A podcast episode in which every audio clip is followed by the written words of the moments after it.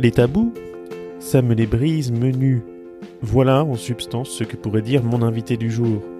Tabou sur les jugements préconçus, sur le corps, le poids, ou bien encore les standards de beauté, Élise Ventroux ne prend pas de gants pour casser les préjugés et autres non-dits. En cette journée mondiale de lutte contre l'endométriose dont elle est elle-même atteinte, tout comme une femme sur dix dans notre pays, pas question pour cette Instagrammeuse de presque 25 ans de pratiquer une sorte d'utérus clausus. Les tabous, on en cause, et à haute voix s'il vous plaît, puisqu'Élise sort le 10 avril prochain, le jour de son anniversaire, le premier épisode de Haut les cœurs, son podcast où, je le crois, elle a trouvé sa voix. Bonne écoute. Donc bonjour, bienvenue dans Where is Brian? Dans un décor, euh, on en reparlera, magnifique. Je suis avec Élise Ventroux. Bonjour. Bonjour. Bonjour Élise. Alors, première question, comme tu le sais, comme je le dis à tous mes invités, Where is Brian? Alors, on se trouve actuellement euh, en haut de la côte Sainte-Catherine, au Panorama. Effectivement, pourquoi on est là? Alors, on est là parce que euh, quand Brian m'a demandé un endroit qui me tenait à cœur en Normandie, euh, j'ai beaucoup réfléchi. Et en fait, euh, j'ai d'abord pensé à un autre endroit, mais c'est celui-ci que j'ai choisi parce que euh, c'est un endroit où on voit tout Rouen. Et comme j'aime le dire, Rouen est vraiment ma ville de cœur. Et le fait de pouvoir la voir euh, un peu dans son intégralité, bah, c'est chouette pouvoir prendre de la hauteur aussi. c'est dans le c'est un sens figuré qui me plaît beaucoup finalement. Et, euh, et j'ai vécu, euh, exactement, prendre de la hauteur. Et j'ai vécu à l'étranger et quand je suis revenue euh, ici, c'est une des, un des premiers endroits où j'ai voulu aller justement pour pouvoir recontempler ma ville et me dire je suis bien rentrée. Donc, donc voilà, c'est dans cet endroit que j'ai voulu t'emmener aujourd'hui. Donc normande de naissance et normande de cœur ça? Absolument, absolument, absolument. Mais en gros, euh, dans mon tour de France en covoiturage, il y a de cela presque trois ans, on s'est rencontrés il y a deux ans et demi euh, dans, un, dans mon tour de France en covoiturage. Euh, je sais plus, c'était en région parisienne. À Igny, Ah, t'allais voir ton ex exactement, Ouais, exactement. à Igny. Et en fait, bah, tu m'avais raconté un peu ton parcours. Et donc, du coup, bah, ça m'avait un peu euh, séduit par la manière dont tu le racontes. Parce que tu as une euh, manière à toi de le raconter. Alors, ce que je vais, c'est ce que je vais faire. Comment toi tu te définirais en fait? Que, Parce que tu es une passeuse de parole, une passeuse de conscience. En fait, tu es quoi? Tu es quoi comme spécimen, euh, Je suis quoi? Alors, c'est une vaste question. Ah oui, ben. Euh, je suis quoi? Euh, Je suis moi, c'est déjà une bonne chose pour Ouais. Euh, pff, écoute, je m'étais jamais posé la question. Euh, non, je, moi je disais pour me définir, j'utilise souvent le mot passionné parce que je pense que c'est un des mots qui me, qui me ressemble le plus dans la mesure où justement euh, tout ce que j'entreprends, tout ce que je fais, j'essaie de le faire avec passion et, et avec euh, et que ça ait du sens Ouais. parce que sinon bah ça me parle pas et j'estime que ça aura pas de sens justement. Et, euh, et donc euh, passeuse de parole, je sais pas. Euh, mais j'aime en tout cas en faire entendre la mienne de voix euh, et ma parole parce que j'ai plein de choses à dire. Mais justement, j'aime aussi que les gens puissent dire des choses. Donc oui, passeuse de parole, mais aussi, pff, oui, je, je- j'ai un peu cette, comment dire. J'aime me dire que j'ai un peu la mission de, que, de devoir libérer des paroles, donc ça passe par la mienne, mais aussi par celle des autres, et, et c'est ça qui est chouette. Et d'ailleurs, tu veux un peu remettre en cause euh, la vision que la société tente, à nous de, tente de nous imposer. Euh, oui, dans un sens. Euh, comment dire ça grossièrement j'aime mettre les pieds dans le plat et balancer un gros pavé dans la mare. Et bah, comment je devais me définir à la rigueur bah, Comme un peu un pavé dans la mare. Et ça t'est venu comment en fait? C'est c'est Euh. c'est né, c'est comment? Je pense d'une certaine manière, c'est inné, mais ça a mis du temps à ce que je m'en rende compte. Euh, en fait, j'ai évolué en étant beaucoup drivée par tout ce qui est tabou et non dit. Ouais. C'est quelque chose qui m'a pourri la vie pendant des années et des années. Et j'ai fait beaucoup de travail pour me sortir de ce schéma-là. Et dès que j'ai réussi à en sortir, je me suis dit waouh, euh, ok. Euh, ben maintenant j'ai besoin d'exprimer plein de choses et je sais que ces plein de, ces fameuses plein de choses Ouais. peuvent aider plein de gens. Et si jamais tu veux euh, en parler, si tu es plus précis, si jamais tu as envie, c'est quoi comme tabou plus précisément? Qu'est-ce que tu as envie de, de briser? Ah bah alors en fait c'est pas un tabou en particulier, c'est vraiment le tabou en règle générale qui pour moi est un gros mot. Euh, C'est en fait ça peut être de la sexualité à à la vision de son corps, à le, je sais pas, la pression au travail, la dépression, le handicap. euh, pff, tous les sujets en fait, il y a des tabous partout. Alors euh, Donc finalement, j'ai envie de te dire, quand on regarde ton Instagram, le Mhm. contenu que tu postes en général, on a plutôt tendance à se dire au premier abord, ce qui était un peu mon cas au départ, je vais pas mentir, euh, ça s'adresse qu'aux sais ce femmes. que tu vas dire. Ah ouais, Voilà. non, ok. Ça, ça, ça s'adresse qu'aux femmes, mais finalement non, pas Non. tant. Pour ça, les tabous touchent euh, bien sûr dans plus les femmes dans euh, certains domaines, mais également les, les hommes et certains hommes dans dans d'autres. euh, Non, c'est clair. Bah, c'est clair que dans les sujets que je vais aborder, bah, les femmes vont peut-être se reconnaître plus facilement, étant donné que je suis une femme. Donc, je vais parler Ah de bon ce que je. Bah, jusqu'à preuve du contraire. Euh, je c'est plus facile de parler de ce que je connais, et Ouais. c'est surtout que ça a plus de sens. Mais, mais en fait, je trouve ça super chouette que les garçons puissent écouter ça, même si c'est pas des sujets qui les concernent directement, Ouais. mais ils font partie d'une société, une société où il y a des femmes, femmes qui sont la moitié de la population. Donc, euh, ben en fait, c'est aussi intéressant pour eux. Et c'est justement ma question, c'est-à-dire que comment tu arrives peut-être déjà, mais avec le podcast, comment tu vas arriver? Parce que moi, j'ai toujours coutume de dire euh, que moi, par exemple, je parle de ces sujets euh, régulièrement depuis longtemps.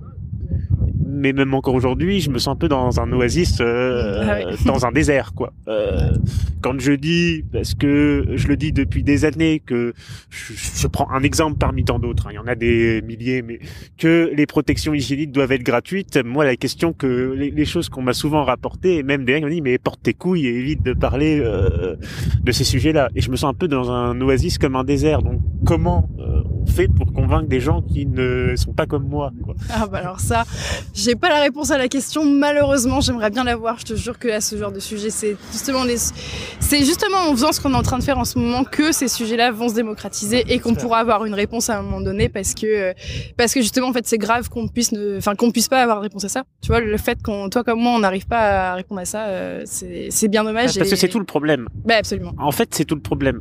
Les sujets qu'on traite, toi et moi, sont différents, et c'est pour ça que j'avais envie de, de te recevoir.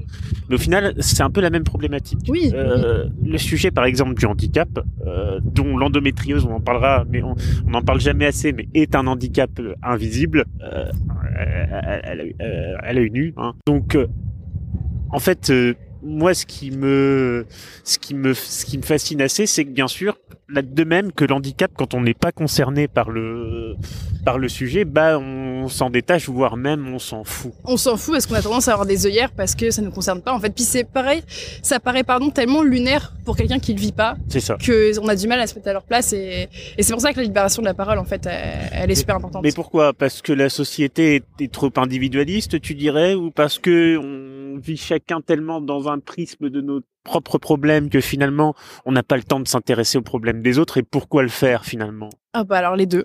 Les deux parce que un, on est très individualiste euh, chez nous, ça c'est clair et net, mais on est invité à l'être aussi parce que tout ce qui nous entoure nous pousse à être individualiste. Et puis bah là d'autant plus depuis euh, depuis tout ce qui est histoire de Covid là, euh, ça a vraiment pas arrangé les choses. Enfin quoi que non, bah, que c'est à double tranchant ça aussi parce que Justement, il y a des gens qui se sont vachement renfermés, d'autres qui se sont dit ah ouais mais là de m'être retrouvé tout seul, j'ai envie de me tourner vers les autres. Donc en fait, je me contredis toute seule. Mais ça, ça fait partie de ma personnalité Oui. aussi. Mais de toute façon, je pense que.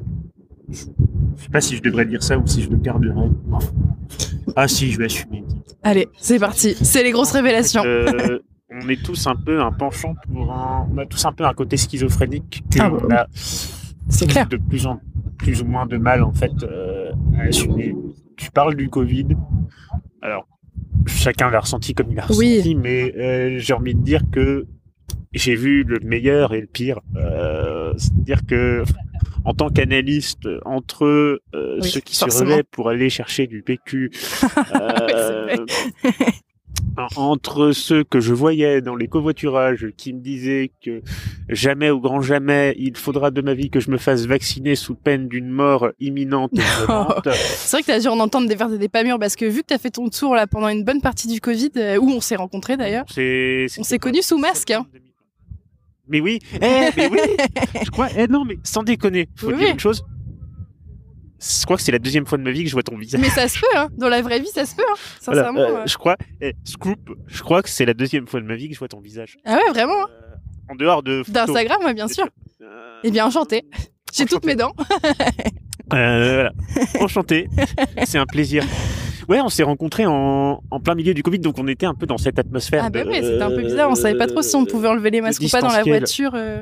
Sachant qu'en fait, je fais un aparté, mais c'est la spécialité. de- Oui. C'est-à-dire que tout- même le monde de Blablacar a, a- a bien changé avec ça. Bah oui, C'est-à-dire que euh, moi, euh, quand c'était une conductrice, on se faisait tous la bise avant. Par exemple, on, on, on calculait pas. Ouais, ça a mis une sacrée Euh, barrière voilà. du coup. Et ça a mis une, ça a mis une énorme barrière. Et puis d'un côté, effectivement, comme tu le dis, euh, je trouve que ça a ouvert aussi euh, peut-être un champ d'une certaine euh, solidarité qui s'est. euh, Bah, c'est ça, et je trouve que ça a poussé les gens aussi à se réinventer. Parce que euh, vu que justement il y avait cette énorme barrière physique, bah, il a fallu le voir plus loin. Et c'est chouette aussi. Tu vois. Ouais. de toute façon, en fait, tout ce qui nous pousse, et c'est un peu l'objet de ce que tu fais, à aller observer, voir plus loin. On utilise souvent le terme de zone de confort. Moi, j'aime pas ce terme euh, parce que faut partir déjà du principe pour parler de zone de confort que tu puisses trouver un confort quelque part, sachant que le confort que que toi tu es, ce n'est pas le confort de Ah non, c'est hyper euh, subjectif, ça c'est clair. n'est pas le n'est pas le confort de quelqu'un d'autre et c'est euh, c'est le trait subjectif mais justement faute de meilleurs termes tu dirais que toi euh, passes beaucoup de ton temps à sortir d'une zone de confort ou pas du tout? Est-ce que là déjà par exemple tu sors de ta zone de confort en faisant euh, ce genre d'exercice? Alors, étant donné que je pleure parce que j'ai le soleil dans les yeux, oui. ouais Mais sinon, euh, bah non, parce qu'en fait, euh, c'est quelque chose que j'aime bien. Donc c'est un peu stressant quand même parce que c'est la première fois. ouais Mais, euh, mais non, euh, je dirais pas que je, je sors de ma zone de confort en faisant ça. Euh, mais étant moi aussi, c'est une- un terme qui me chiffonne un peu, mais j'en ai pas trouvé d'autres euh, pour le remplacer. Donc écoute, on va utiliser celui-là.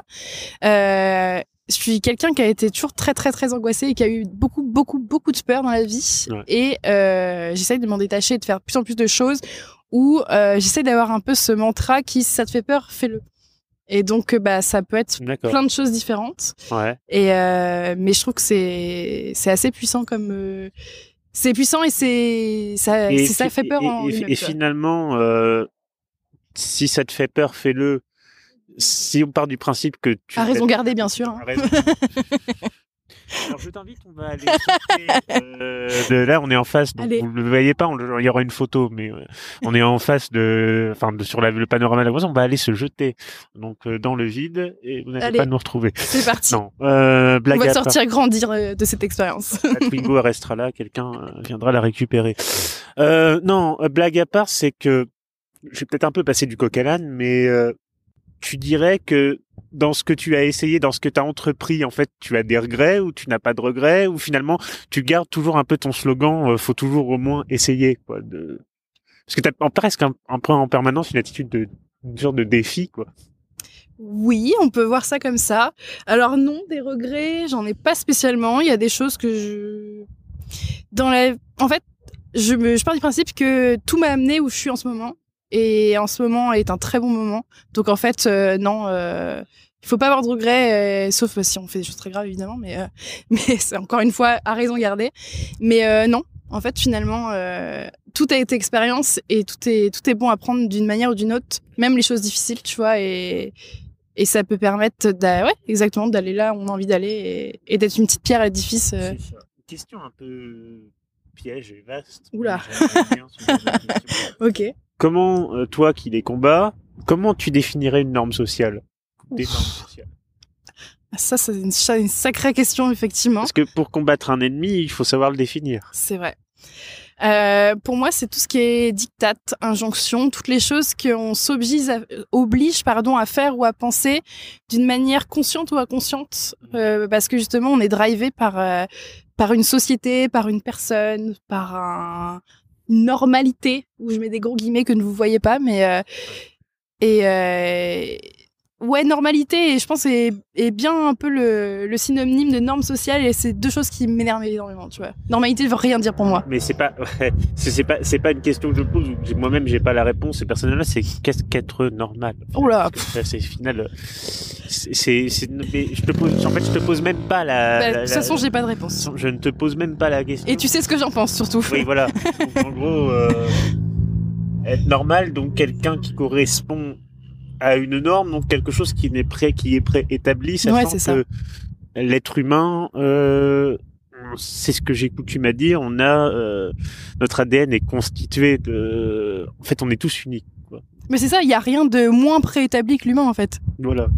Et donc, pour t'aider un peu dans dans ta réflexion, tout ce qui est basé sur une norme est basé sur euh, de la religion, des écrits, de l'histoire, de la culture, dont une partie euh, on ne va pas nier, certes, Oui. mais une partie qui quand même devrait être largement euh, remise en cause. Euh, et en fait, je, je reviens un peu, j'ai la tendance un peu de de revenir à la charge. euh, Il y a pas de mal.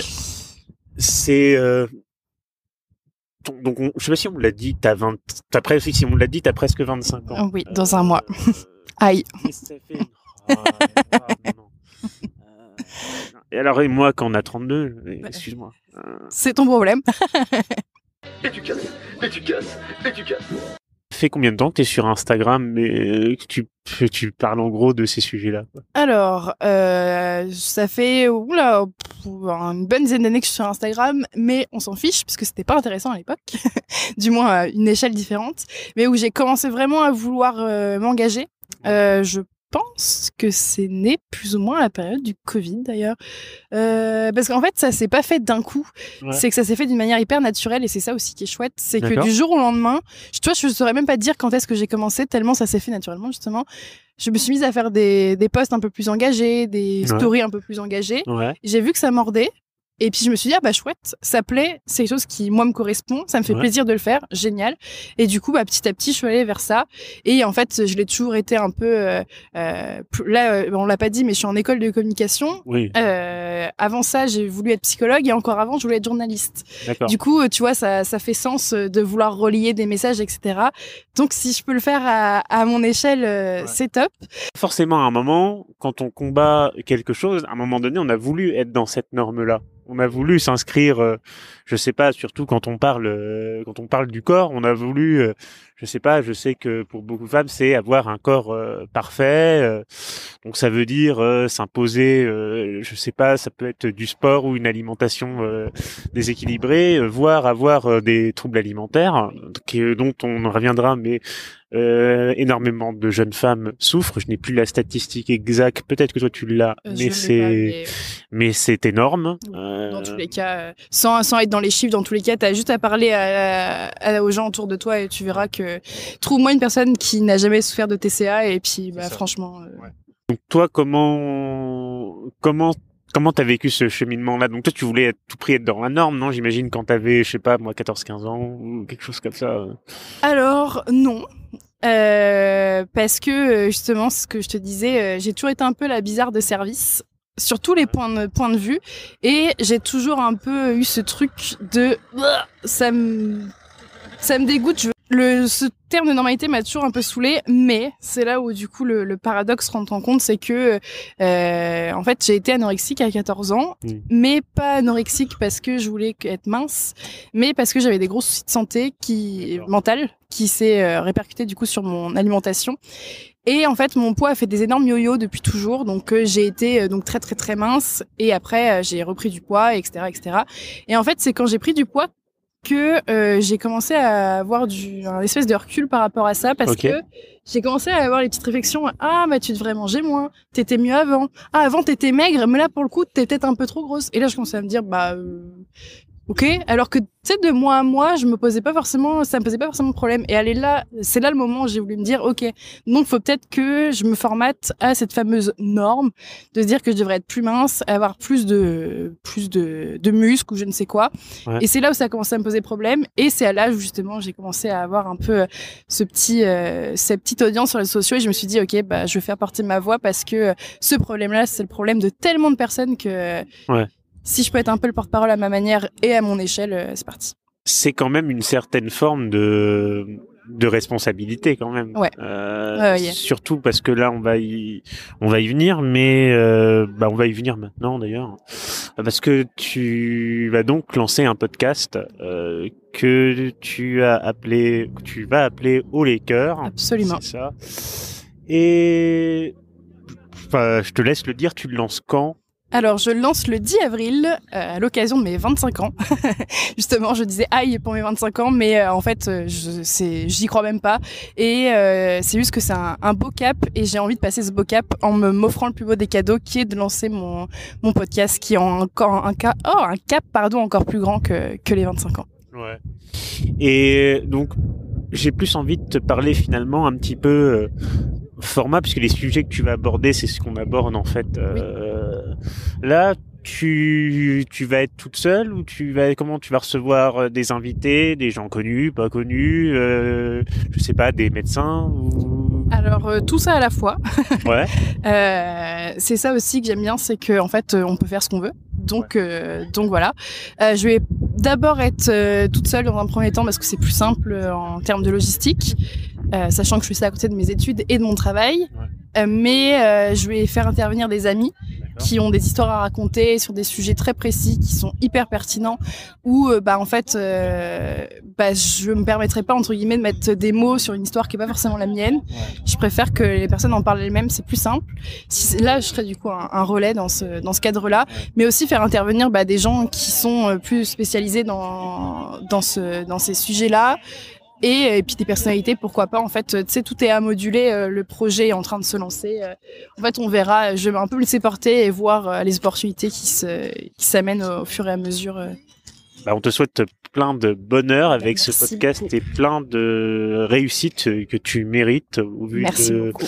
au vu de ton parcours et je peux te le dire euh, moi-même et ça fait que huit mois que mon podcast euh, existe mais c'est une aventure une aventure qui transforme Ah bah, j'en doute pas une seule qui seconde. transforme profondément euh, m'imaginais pas être euh, déjà là avec toi Ouais, c'est vrai. évidemment, et à faire ce que je fais ça transforme et euh, c'est de belles rencontres et euh, Ah, c'est clair. Non, puis surtout que bah, moi, les sujets que je vais aborder, euh, c'est que là, du coup, euh, je disais tout à l'heure des, des, des exemples de sujets, mais ça peut être aussi des sujets quand même assez lourds, euh, comme euh, du viol, des IVG, des choses comme ça. Et du coup, les personnes qui, soit moi, soit les personnes qui en parleront, c'est des sujets qui sont vachement. On va attendre que lui il parte, c'est lui qui fait le plus de bruit. C'est éblouissant, j'en ai les yeux qui. Merci. Ça me touche. Pas de dragon. euh, euh, Je sais même plus ce que je disais du coup. Euh... non, tu disais que oui, c'était une Ah oui, histoire de su- rencontre. sujet euh, grave. ouais. Oui, et sujet grave. ouais. Et donc euh, oui, donc il va y avoir des sujets qui vont être quand même graves, qui vont être abordés. Et en fait, euh, moi je trouve que c'est hyper euh, riche. Non, vas-y. C'est hyper riche de parler de sujets comme ça avec des gens, parce que justement quand on rentre tellement dans leur intimité et des sujets aussi lourds, bah tu vois en fait qui est vraiment la personne. Et ça, humainement parlant, c'est d'une richesse folle. Vraiment. euh, Et parce qu'il, parce qu'il, il faut le dire, il faut, il faut le dire aussi. Est-ce que tu penses que, euh, parce que, est-ce que tu penses que tu peux amener facilement les gens à se confier sur des choses qui n'ont peut-être pas forcément, euh, c'est des sujets qui sont compliqués. Donc en fait, Euh, euh, bah, je pense que oui, parce que euh, bah, j'ai pas voulu être psychologue pour rien. Euh, depuis toujours, en fait, les gens se confient à moi euh, et à chaque fois on me dit ah, euh, j'ai jamais dit ça à personne. C'est une phrase qu'on m'a souvent dit et au final, bah, je le prends hyper bien parce que ça veut dire que les gens sont à l'aise de m'expliquer certaines choses et, euh, et donc c'est chouette. Parce que ce que je veux dire, c'est que j'ai un exemple comme ça. On est des êtres humains finalement avec des émotions. Ah bon? Et ah oui oui, ouais, voilà, c'est ça, c'est ça. Merci. Et bah justement, pendant un covoit, il y a un an et demi, alors que je m'y attendais pas du tout, c'était une vraie surprise pour moi. Il y a une femme, une conductrice, qui m'a confié son viol. Et bon, là, il y avait pas de micro, pas de pas de caméra, et c'était pas préparé, mais on est quand même euh, pris par une émotion euh, Bah, sûr. particulière, et c'est des choses. euh, qui sont pas euh, évidentes. Alors ça peut être aussi, tu ne penses pas, un moment d'authenticité, mais aussi un peu un moment à, à double tranchant, quoi. À double tranchant dans quel sens? À double tranchant dans le sens, euh, le truc dans un podcast, c'est que t'es dans ton moment de vrai, mais tu, Mais dois aussi toucher un, un, un, audito- un auditeur qui est, qui est derrière et qui écoute, quoi. Ok. Bah oui, du coup, si on voit les choses comme ça, je pense que oui. Mais après, moi, ce que je veux vraiment faire, oula, faire retranscrire. C'est quoi ton mess voilà, c'est Voilà. quoi ton, ton C'est que, message en fait que euh, t'as derrière ça en fait, euh, moi, ce qui va primer, c'est l'échange avec les personnes avec qui je partirai, je parlerai, pardon, ou moi l'histoire que je raconterai. Et en fait, euh, le nerf de la guerre de ce que je fais, c'est d'être authentique le plus possible. Et vraiment, en fait, Mais sans faire vraiment de sensationnel autour Ah, du sujet pas. que t'abordes. Vraiment pas. Parce que, euh, bah déjà, je trouve que, enfin, ça me ressemble pas. Ce serait être nier complètement qui je suis de faire ça. Et puis c'est, ça sert pas à la cause en fait de faire du sensationnel sur des, des sujets comme ça. Et même si des fois ça peut être lourd à entendre, bah en fait euh, c'est ça qui est authentique et finalement c'est ça qui est qui est beau d'une certaine manière si on peut parler de beau. Et moi c'est mon parcours qui m'a amené ici. Genre vraiment vraiment euh, euh, autant mon parcours pro que perso et d'ailleurs même plus perso que pro, mais complètement. C'est un peu bizarre comme question, mais cette question, je vais l'assumer. Est-ce que tu penses que même tes épreuves les plus terribles de vie t'ont permis d'être qui tu es aujourd'hui, même dans un sens quelque part positif du terme? Ah mais absolument et je vais même aller plus loin. Euh, j'ai fait un jeu à Noël avec mes parents. Euh, euh, et la question c'était est-ce que tu changerais des choses de ton passé ou je sais plus quelque chose comme ça. Et en fait, je leur ai dit que bah non. Pourtant, bah j'ai vécu des choses vraiment qu'on ne vit pas et que je ne souhaite pas, enfin que je ne souhaiterais même pas à mon pire ennemi. Mais j'ai dit que je ne changerais rien dans la mesure où s'il m'était pas arrivé tout ce qui m'est arrivé, je serais jamais la personne que je suis aujourd'hui. Ouais.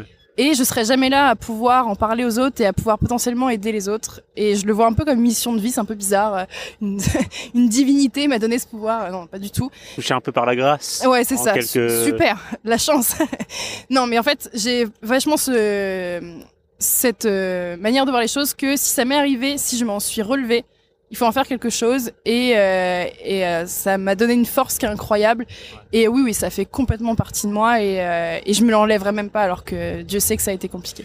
Est-ce que tu n'as pas exploré d'autres biais que le podcast Je ne sais pas, l'écriture d'un livre, parce qu'on dit qu'aussi l'écriture est salvatrice d'une certaine manière. Alors euh, si j'ai toujours, euh, enfin j'ai pensé depuis euh, bah, très jeune, bah, des choses que je peux dire déjà, euh, qui est une partie qui ça pour le coup est moins euh, moins lourde. Enfin si c'est très lourd, mais mais moins. pff, j'ai pas de mots, mais euh, bref, t'as compris. Euh, c'est que j'ai perdu mon père étant très jeune et ça a conditionné la manière dont j'ai grandi et autant, euh, enfin comment j'ai évolué euh, personnellement, psychologiquement, etc. Et toutes les séquelles qui qui allaient avec. Et en fait, déjà à l'époque, parce qu'en fait, j'ai une, j'ai une appétence pour l'écriture, etc., je m'étais dit, j'écrirai un livre un jour. Et en fait, en grandissant et en ayant d'autres épreuves qui se sont mises sur mon chemin, Ouais. je me suis d'autant plus dit. Mes amis me disent toujours, mais Ellie, c'est pas possible, il t'arrive toujours des trucs. euh, Enfin, tu, on pourrait faire un film sur ta vie tellement il y a des rebondissements. euh. Parce que je me dis, il faut faire tes Ah ouais, bah vraiment. Et, euh, et, et tout ça. Et donc, le livre est quelque chose qui pourrait rester dans un coin de ma tête, euh, enfin, qui reste dans un coin de ma tête, pardon. Mais c'est pas la voie pour laquelle j'ai envie d'explorer. Et le fait que dit la voix, d'ailleurs, c'est rigolo parce que c'est ma voix que je veux utiliser en ce moment. voix. tu Et justement, en parlant de voix, et j'espère que tu m'en voudras pas de ce que je vais te dire, mais comme je suis quelqu'un d'honnête, transparent, dis-moi. je vais te le dire quand même. J'ai une voix insupportable. non, non, non, non, non. C'est que finalement, mais dans le bon sens du terme, t'as presque un côté un peu, et comme tu parles de voix, c'est pour ça que ça me fait penser, t'as presque un côté un peu, quand on regarde tes stories, presque de théâtral, de burlesque. Ah en ouais fait. C'est, c'est de dire un peu, moi, quand euh, j'ai commencé à te suivre il y a trois ans, j'avais l'impression de suivre, euh, je sais pas, une série Netflix sur les aventures d'E- sur les aventures d'Élise. Euh, C'est vrai. et je sais pas, parce qu'en plus, c'est pas quelque chose que tu veux, parce que tu le fais pas Ah forcément. c'est naturel. c'est totalement naturel, mais t'as un, Ouais, t'as un espèce un peu d'également que c'est, on se dit, mais c'est une caricature, mais non, c'est vrai, quoi. Voilà. vrai. Et c'est pour ça que je te dis, j'ai peur que tu le prennes mal, mais en même temps. Ah, pas du tout. euh, Non, c'est même plutôt un compliment, Voilà. Ça fait partie de ton personnage et de toute façon, moi, quand j'ai envie de dire des choses, bah, Mais t'as bien plutôt raison. tendance T'as à, bien raison. À les dire et à pas me cacher. Mais, euh, mais non, mais c'est, c'est ça aussi qui m'a poussé à, à bien vouloir, euh, parce que Madame a un emploi du temps de midi, euh, vouloir te recevoir, c'est que finalement, les gens ont tendance à vouloir faire des caricatures. Mais toi, en fait, on a l'impression que c'est une caricature, mais non, c'est complètement, tout est dans Ah tout ce qui se passe et euh. Non, c'est clair. Et parfois, euh, ça me dessert... enfin, ça peut me desservir. Euh, là, l'exemple le plus parlant que j'ai en tête, c'est bah là, il y a quelques semaines, j'ai fait une une IRM pour bah, l'endométriose justement, et euh, j'ai mis en story, bah, j'ai expliqué un peu comment est-ce que ça se passait le rendez-vous pour une IRM. Et il faut savoir que on s'injecte des énormes tubes de gel, bah, donc dans le vagin et dans l'anus, et, et en fait, il faut prévoir le coup parce que bah, ça coule, ça ressort forcément à un moment donné. Et euh, pourtant, je le sais, hein, c'est ma quatrième IRM, je crois, mais j'ai toujours pas compris le message, visiblement. Et je suis ressortie absolument trempée, trempée, trempée, et je l'ai montré en story.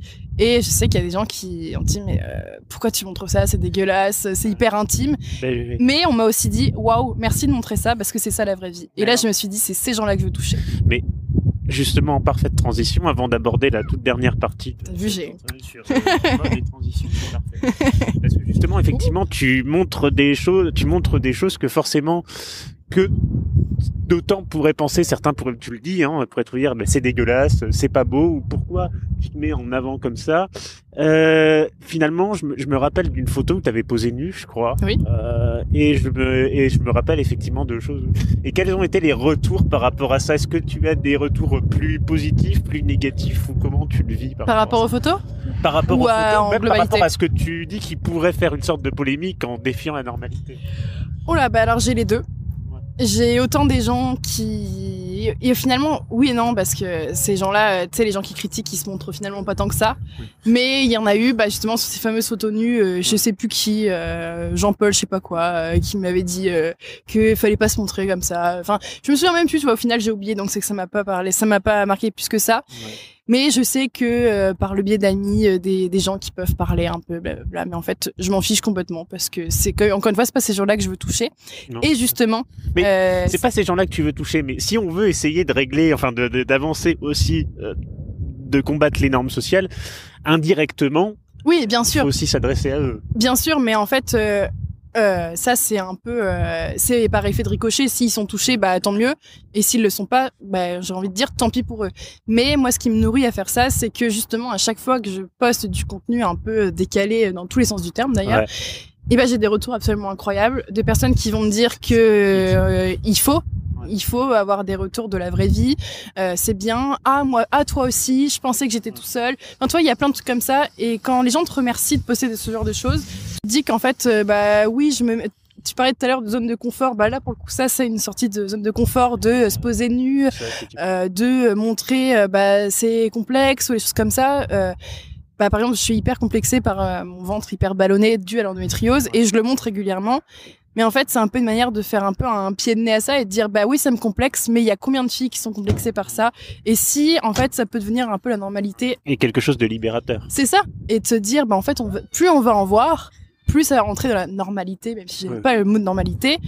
Mais là, du coup, dans ce cas-là, ça serait vraiment top. Et de se dire, mais en fait, euh, oui, bah il y a des personnes qui sont comme ci, d'autres qui sont comme ça. Et mais euh, c'est tout, ça fait partie de la vie. Les gens sont humains, c'est tout. Point. Et tout corps est beau, finalement. Absolument, absolument. Et c'est et c'est pour ces raisons-là que que je le fais parce que euh, ouais, c'est ça. Les gens qui de dire je suis pas tout seul. Il y a en fait c'est comment dire. Euh, tu, tu vois qu'il y a un énorme besoin de poster ce genre de contenu quand tu as ce genre de retour parce que tu te dis ok euh, si les gens répondent autant et de cette manière-là c'est qu'il y a un besoin de le faire et et c'est triste qu'il y ait ce besoin mais à la fois bah, vu qu'il est là euh, autant faire quelque chose. Oui, puis hein, j'ai vu la statistique récemment, en plus, en plus dans ta tranche d'âge, il y a, je crois, euh, une personne sur cinq de moins de 25 ans qui souffre de troubles dépressifs déclarés. oui Ça veut dire déclaré en plus c'est Ça, ça veut dire que euh, il y a plein de gens, en fait, euh, on ne, on ne sait pas. Ouais. Non, non, c'est ça, c'est clair. Mais en fait, moi, je j'aime beaucoup les chiffres parce qu'au final, enfin non, c'est pas vrai, j'aime pas les chiffres, mais dans certains cas, euh, je trouve que c'est chouette d'avoir des statistiques parce que ça permet de mettre en lumière certains sujets. Mais en fait, ça me chiffonne aussi dans la mesure où en fait, c'est ouais, c'est déclaré. Oui. Et mon Dieu, qu'il y a une énorme partie de l'iceberg qu'on voit pas en fait, et c'est ça qui est, qui dommage. Et justement, ça m'amène bah, à la dernière partie hein, de de cet euh, entretien. C'est passé vite. Hein. Dernière partie, donc plus spécifiquement sur euh, l'endométriose, qui, je crois, on- alors pareil, hein, même chose, hein, déclaré, c'est une femme sur huit, euh, Dix. qui est Dix. une femme sur dix, ouais, une femme sur dix qui est touchée euh, déclarée. hein, ça veut Ouais, dire c'est que, ça. pour des personnes qui ne sauraient pas ce qu'est cette maladie, comment tu la décrirais? Alors, l'endométriose. Euh, c'est donc une maladie qui touche euh, donc bah, les femmes, du moins les personnes qui ont un utérus. Et euh, comment, pour schématiser ça, moi j'explique toujours que en fait, quand on a nos règles, il y a un petit truc qui se décroche et qui va faire sa vie dans les règles et puis qui, s'échappe. Et en fait, quand on a l'endométriose, il y a un petit, un petit bout de tissu qui, plutôt de s'échapper, bah, en fait, va aller se crocher dans ton corps s'y accrocher et puis bah faire le bazar parce que ça va nécroser les parties sur lesquelles ça se dépose et puis bah en fait ça fait extrêmement mal et ça peut causer des gros problèmes d'infertilité et de sacrées douleurs euh, au quotidien. Parce qu'en fait, c'est presque, non, c'est pas presque, c'est multi en fait latéral, ça peut toucher beaucoup plus de choses qui n'ont rien à Ah, voir avec le, qui n'ont rien à voir avec le vagin. ou Ça les peut aller jusque dans les yeux, dans, jusqu'au cerveau. euh, bon, ça, c'est dans les cas vraiment extrêmes. Mais euh, dans la plupart des cas, ça peut toucher euh, bah, les ovaires, l'utérus, le vagin, le- l'anus, le rectum, les intestins, les ligaments utérosacrés, la vessie. Ça reste quand même dans le bas, bas ventre dans la plupart du temps. Mais oui, ça c'était pas juste lié au fait de pouvoir avoir des enfants ou pas. Et donc, euh, tu vois, je vais me confronter à une euh, à une norme sociale, tu vois, en, en plein enregistrement, parce que en tant qu'homme, ça fait bizarre de se poser la question, mais quand t'as je sais pas, t'as été diagnostiqué quand et c'est- tu t'es dit genre t'as des règles douloureuses ou c'est c'est venu comment en fait? Alors en fait, j'ai été diagnostiquée à 19 ans. Euh, donc moi j'ai de la chance entre guillemets parce que j'ai été diagnostiquée super tôt. En moyenne c'est 7 ans pour avoir un diagnostic Ouais. et la plupart des femmes se font diagnostiquer parce qu'elles n'arrivent pas à avoir d'enfants. Donc toi c'est pour dire qu'à quel point c'est tard parce que il y a ce truc de dire oh, c'est normal d'avoir mal au ventre quand on a ses règles. Bref, Ouais. moi cette phrase me rend folle. Oui.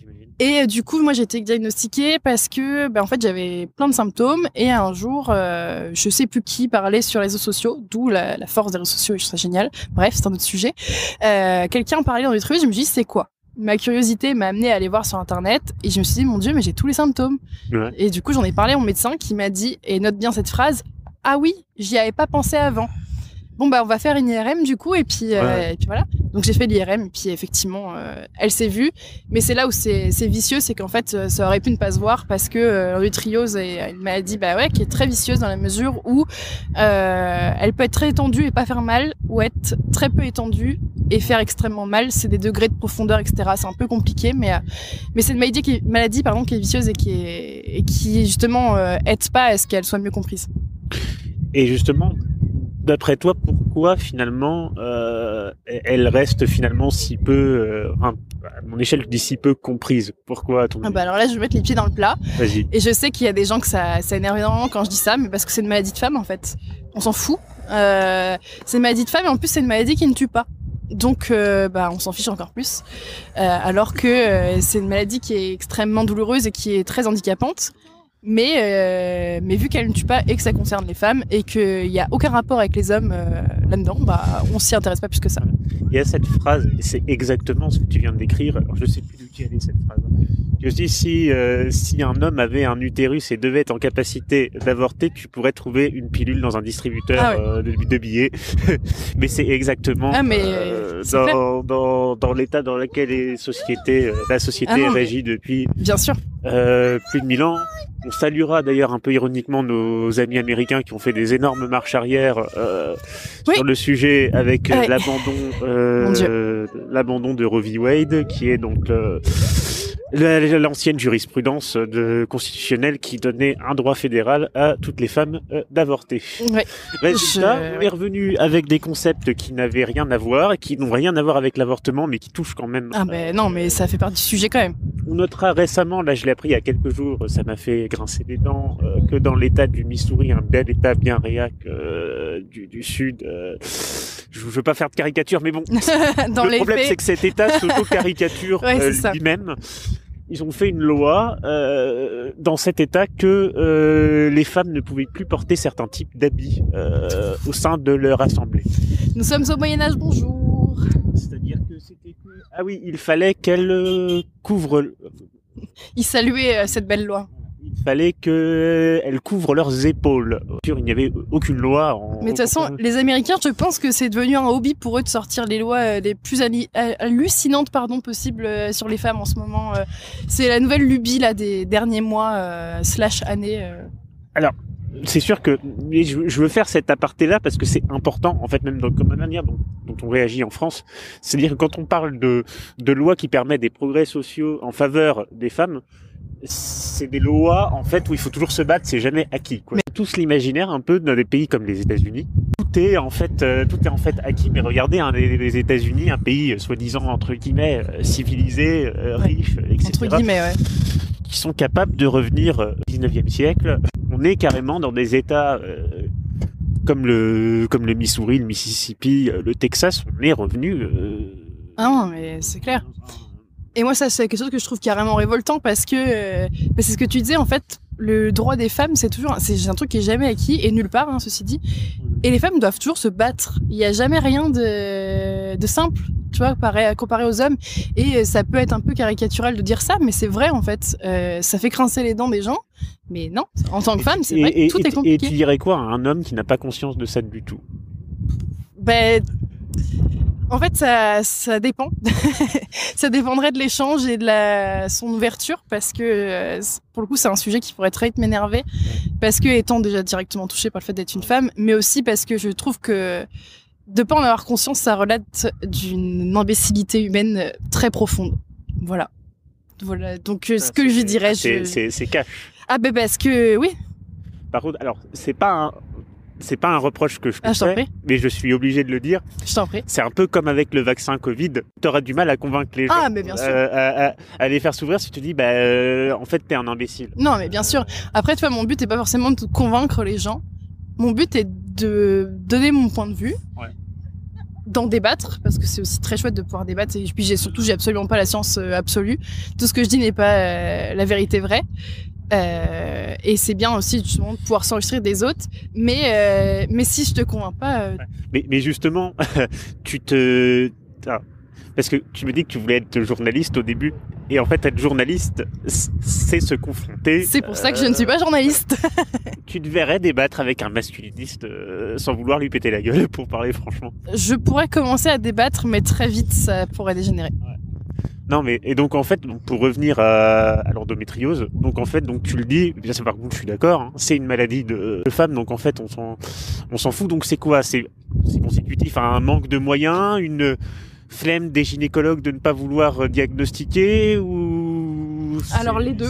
c'est Les deux, c'est clair qu'il y a un manque de moyens parce que bah on- il y a pas assez d'études sur le sujet et les études bah ça coûte cher et on- les, les gens, enfin le, on, décide pas forcément de mettre l'argent là-dessus pour les raisons que tu viens d'évoquer, mais c'est aussi euh, là. euh, il faut pas toujours jeter la pierre aux médecins dans la mesure où ce que- je disais, c'est une maladie qui est hyper difficile à diagnostiquer parce Ouais. qu'il n'y a pas une seule endométriose qui est pareille. Selon les femmes, ça varie énormément.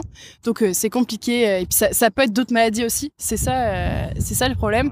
Mais euh, il y a aussi un peu un, un manque de professionnalisme de certains médecins dans la mesure où, bah, comme c'est une maladie qui est compliquée, il y a parfois aussi cette espèce de sorte de flemme de se dire oh il va falloir que je parte à la recherche, il va falloir faire X ou Y examen.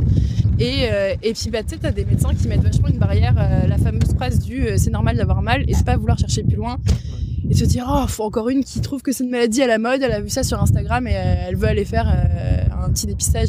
Et ça c'est mon dieu c'est très très très fréquent. Mais justement, comme on approche de la, de la, de la fin de notre entrevue, euh, j'ai toujours deux, enfin, deux, trois questions un peu cash dans lesquelles j'aime bien un peu, genre, euh, genre de, genre de, pas de punchline, mais un peu quand même mettre les pieds dans le plat, comme tu dis. Est-ce que tu penses que le métier de gynécologue ne devrait être exercé que par une femme? Je, je, je m'explique pourquoi je dis Ah, ça. je. Euh, pourquoi je pose cette question-là?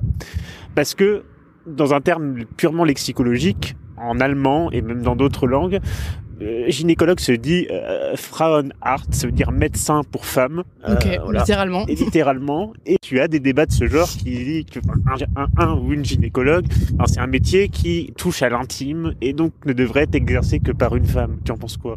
Alors, euh, bah, c'est marrant que tu parles de ça parce que j'en ai parlé justement il y a pas longtemps sur Instagram. Euh, bah, moi, je suis pas d'accord. En fait, Ouais. Euh, bah, chacun peut exercer n'importe quel métier. Je trouve qu'il devrait pas y avoir ce type de barrière. Un comportement adapté, ça est extrêmement nécessaire, oui. Mais par contre, ça me dérange pas d'avoir un homme gynéco. J'en ai déjà eu, Ouais. euh, qui était parfois même plus doux que des Ouais. gynéco-femmes, Ouais. parce que euh, bah, faut pas croire, les gynéco-femmes sont pas forcément toujours très très douces. Euh, vu qu'elles savent entre guillemets ce qui se passe, bah elles y vont moins avec euh, avec des pincettes, alors qu'un homme justement, enfin en tout cas ce, ce- celui que j'ai eu en, en particulier était très doux et me demandait très souvent s'il me faisait mal ou pas parce que euh, ne connaissant pas Ouais. cette partie, euh, enfin si la connaissant mais ne vivant pas les sensations, Pas les sensations. euh, bah, était justement beaucoup plus à l'écoute, ce que j'ai trouvé du coup très chouette. Pourtant, j'étais jeune et ça aurait pu me mettre très mal à l'aise d'être d'être nue devant un homme. Bah, je l'étais effectivement, Oui, mais euh, mais en fait, c'est à la barrière du médecin et de se dire bah ouais, mais c'est mon médecin, un homme une femme. Moi, je trouve que quand t'es chez le médecin, tu devrais pas te poser la question si c'est un homme ou une femme, c'est un médecin. Ouais, en termes d'éthique, En ouais, fait, c'est euh, Ouais. c'est ça. Et euh, après, bah, il y a des sacrées dérives. J'en parlais justement avec ma, ma sage-femme actuelle, qui est euh, qui est absolument incroyable et euh, et je l'ai remerciée pour ça parce que moi, je suis pas quelqu'un d'hyper pudique. Je sais qu'il y en a qui le sont et que d'aller voir un médecin justement pour montrer son intimité, c'est quelque chose qui peut être très compliqué pour des gens. Et donc c'est vraiment, euh, enfin c'est primordial euh, d'être top à ce niveau. Et en fait, euh, elle me disait, mais j'ai plein de patientes qui viennent me voir, elles sont traumatisées par des gynécos hommes ou femmes, mais bon, malheureusement c'est plus souvent par des hommes. Qui euh, l'exemple le plus frappant qu'elle m'avait donné, c'était, euh, bah, t'auras peut-être pas du coup le contexte parce que tu n'es pas une femme et tu n'as pas fait de- d'éco- de d'échographie euh, de ton utérus, mais Et euh, effectivement, c'est un manque. mais c'est quelque chose que tu peux faire allonger et que tu fais allonger. Et en fait, ce fameux gynéco demandait aux femmes de se mettre en position de levrette pour faire une échographie que tu peux faire strictement allongée. euh, voilà, donc ça en dit long. Mais pour autant, c'est un exemple extrême, Oui, oui. mais qui ne veut pas dire que... euh, Enfin, moi, je suis pour répondre à ta question. Pour moi, homme ou femme, euh, Ouais, tu euh, c'est pas en fait. euh, Et donc souvent, qui dit, enfin, pour quelqu'un d'extérieur, je parle, qui dit handicap invisible, qui dit par exemple manque de tolérance ou est-ce que parfois toi-même, euh, comme, comme moi, mais pour d'autres raisons, est-ce que tu as été confronté à des remarques euh, je sais pas moi, euh, dire mais pourquoi celle-là elle a un problème? Ou pourquoi si tu dois passer devant à une caisse, euh, pourquoi qu'est-ce que t'as? Ou pourquoi tu dois prendre un ascenseur? Ou je ne sais pas. Alors oui, oui, oui, euh, parce que bah c'est c'est des douleurs euh, qui, qui sont là et en fait t'apprends à vivre avec les douleurs et puis en fait ça se voit pas forcément que t'as mal. Euh, tiens d'ailleurs je vais t'avouer un truc. Tout à l'heure j'avais extrêmement mal au ventre. J'imagine que tu t'en es pas rendu compte, mais parce que euh, on apprend à vivre avec. Mais pour autant, euh, tu vois, si là tu m'avais demandé d'aller faire un truc un peu physique, une promenade, une marche ou que sais-je, j'aurais pas été capable de le faire. on va le faire après. Non, Mais non, ça va mieux là. Va. Mais, euh, mais oui, oui, carrément, parce que justement, par le fait que ce soit invisible, les gens ne se rendent pas compte. Et euh, et t'as ce truc de dire, ouais, c'est une chochotte, elle en fait exprès, elle a la flemme de faire ça, du coup, enfin, tu sais c'est un peu une excuse. Et des fois, il y a des gens qui disent, oh ouais, bah ça va, l'endométriose, elle a bon dos. Ah ouais. Et cette phrase, mais mon Dieu, C'est parce qu'on se rend pas compte. Et mais ça, et pour tous les handicaps invisibles, ceci dit, parce que justement, comme on le voit pas, euh, euh, je suis une fille sur Instagram qui est géniale à ce propos. Ça s'appelle Marie Chacha. Je sais pas si tu la connais. Non. Eh ben, elle, elle a de la myopathie, de l'endométriose et une autre maladie que j'ai oubliée. Et en fait, elle en parle tout le temps, tout le temps, tout le temps, et que elle, euh, ok, ça, elle veut montrer sa carte euh, d'handicapé pour qu'on la, la, la laisse passer Laisse passer, ouais. et qu'à chaque fois ça ouvre des débats. Moi, j'ai pas, j'ai jamais eu ce problème-là, mais euh, mais je, je suis sensible au sujet et je trouve ça, je trouve ça aberrant. Mais Alors- mon plus gros souci, moi, c'est au travail. Ouais. Ah ouais. Pour euh, Ah s'il y a bah, des jours oui. que je dois louper le travail ou être en télétravail parce que j'ai très très mal, Ouais. bah euh, bon, là ça pose problème. Ça, ça pose problème, mais d'ailleurs, on me signale que l'Espagne a fait voter un. Et je trouve ça incroyable. un- incroyable. c'est- Un, vient de le faire là il y a quelques Ouais, jours, ouais, un, génial. un congé menstruel. euh, Génial. chose qui, Enfin. ouais, chose qui, dont les Français et les autres feraient bien de, feraient bien de s'inspirer. Ah. Euh, et euh, Parce que sans avoir l'endométriose, euh, tu peux avoir des règles difficiles et, dans- et ça te diminue vraiment au quotidien. ouais, ça c'est des, des lois qui sont beaucoup votées par des hommes. Je défie quiconque d'aller se passer une journée dans la vie de quelqu'un qui a des règles douloureuses ça. et on en reparle après. Mais justement, euh, avant ma dernière question, c'est que en fait, bah, pendant, on va dire que globalement, le droit des femmes, on a, comment, on a commencé à, partir grosso modo des années 1920, mais en gros, euh, jusqu'en 1920, euh, c'était un monde de dirigé par des hommes, pour des hommes. Et on n'en parle jamais, mais même par exemple la manière dont les sièges de voiture sont réglés, c'est réglé aussi pour des hommes. Euh, enfin, c'est tout en fait, Mais beaucoup. tout, tout en fait les aspects de la chaîne a été pensé. euh, On s'en rend juste plus compte parce que c'est devenu euh, notre normalité, mais c'est vrai que tout est tout est conçu comme ça. hein. Ça c'est clair que. Dernière question. Dis-moi. Euh, Et donc là, euh, très, alors très honnêtement, sans filtre. donc bien sûr que tu, tu te revendiques donc féministe, hein, naturellement. Euh, Est-ce que parfois certaines choses que tu peux voir ou des chiffres ou des ressentis ou des témoignages qu'on peut te on peut te donner ou te livrer sur les violences masculines te pousse à avoir un ressenti un peu généralisé à l'égard des hommes? Très bonne question. C'est une super bonne question. Alors, euh, non.